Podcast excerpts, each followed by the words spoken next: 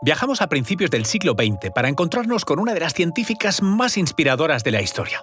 Alguien que, contra todo pronóstico, logró dedicar su vida entera a la academia y hacer con ello grandes contribuciones al conocimiento. A ella le debemos muchas de las cosas que nos mantienen vivos, ya sean medicamentos o alimentos, gracias al increíble tesón, talento y curiosidad de Bárbara McClintock.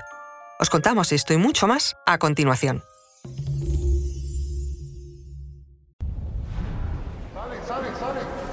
Conoce mejor al equipo que protege nuestras costas.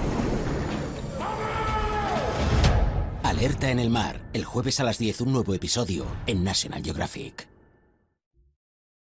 Soy Luis Quevedo, divulgador científico. Y yo soy María José Rubio, historiadora y escritora. Y esto es Despierta tu curiosidad, un podcast diario sobre historias insólitas de National Geographic.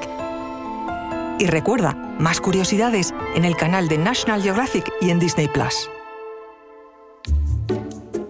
Barbara McClintock nació un 16 de junio de 1902 en Hartford, en la capital de Connecticut. Hoy es lugar para familias con rentas altas, pero ese no era el caso de los McClintock. A pesar de ello, sin embargo, en Bárbara se despertaría un enorme interés por estudiar, algo que se tomó con un frío escepticismo en su casa. Su madre se resistió a enviar a McClintock a la universidad, por temor a que ella no pudiera encontrar marido y casarse. Fue su padre quien se lo permitió justo antes de que presentara la inscripción y se matriculase en Cornell en 1919. Desde entonces y hasta el final de su vida, se dedicó a investigar. Por cierto, Bárbara nunca se casaría. Se considera que dos de sus trabajos deberían colocar a McClintock en el Olimpo de la ciencia. El primero fue en agosto de 1931. La todavía jovencísima científica firmó un artículo que revolucionaría la por aquel entonces también jovencísima ciencia de la genética ocurrió mucho antes de que se pudiera secuenciar el ADN, antes de que se pudiese leer, aunque fuera dolorosamente lento, antes incluso de que se entendiese la importancia del ADN o su relación con nuestros genes. Era una avanzada a su tiempo, cuando aún la genética se encontraba en el paleolítico de la ciencia. McClintock logró demostrar que los genes, los elementos de la herencia, estaban en el núcleo de nuestras células, y lo hizo usando un improbable objeto de estudio, el maíz. La investigación citogenética de McClintock, es decir, la rama de la biología que estudia los cromosomas, se centró en desarrollar formas de visualizar y caracterizar los cromosomas del maíz. Esta parte particular de su trabajo influyó en toda una generación de estudiantes, algo que se incluyó en posteriores libros científicos. Al estudiar la morfología de los cromosomas, McClintock pudo vincular grupos cromosómicos específicos de rasgos que se heredaban juntos. También fue la primera persona que describió cómo tenía lugar lo que hoy se conoce como recombinación, cuando los diferentes genes dentro de los cromosomas se entrecruzan y cambian de posición. Sin entrar en detalles, esto es esencial en la reproducción.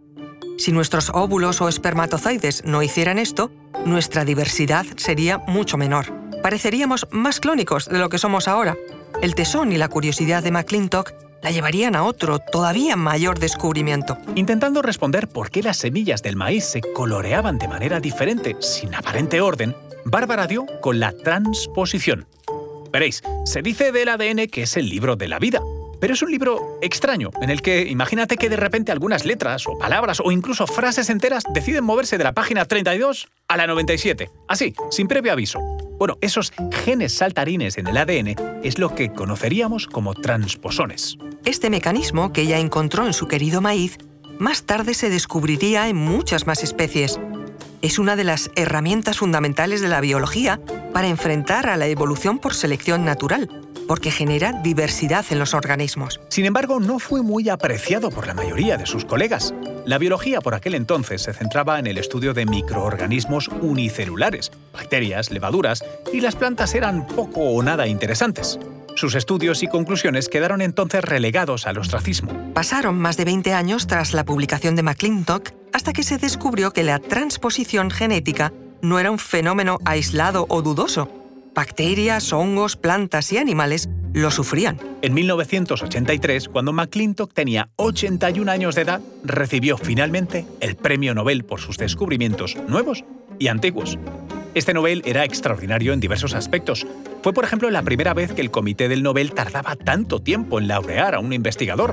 Además, sentó precedente porque nunca antes se había otorgado por estudios realizados en plantas. Menos de una década después, el 2 de septiembre de 1992, Barbara McClintock murió a la edad de 90 años.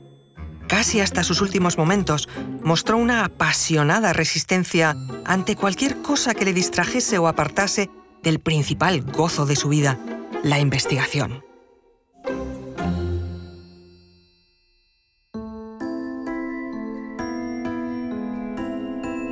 Recuerda que Despierta tu Curiosidad es un podcast diario sobre historias insólitas de National Geographic.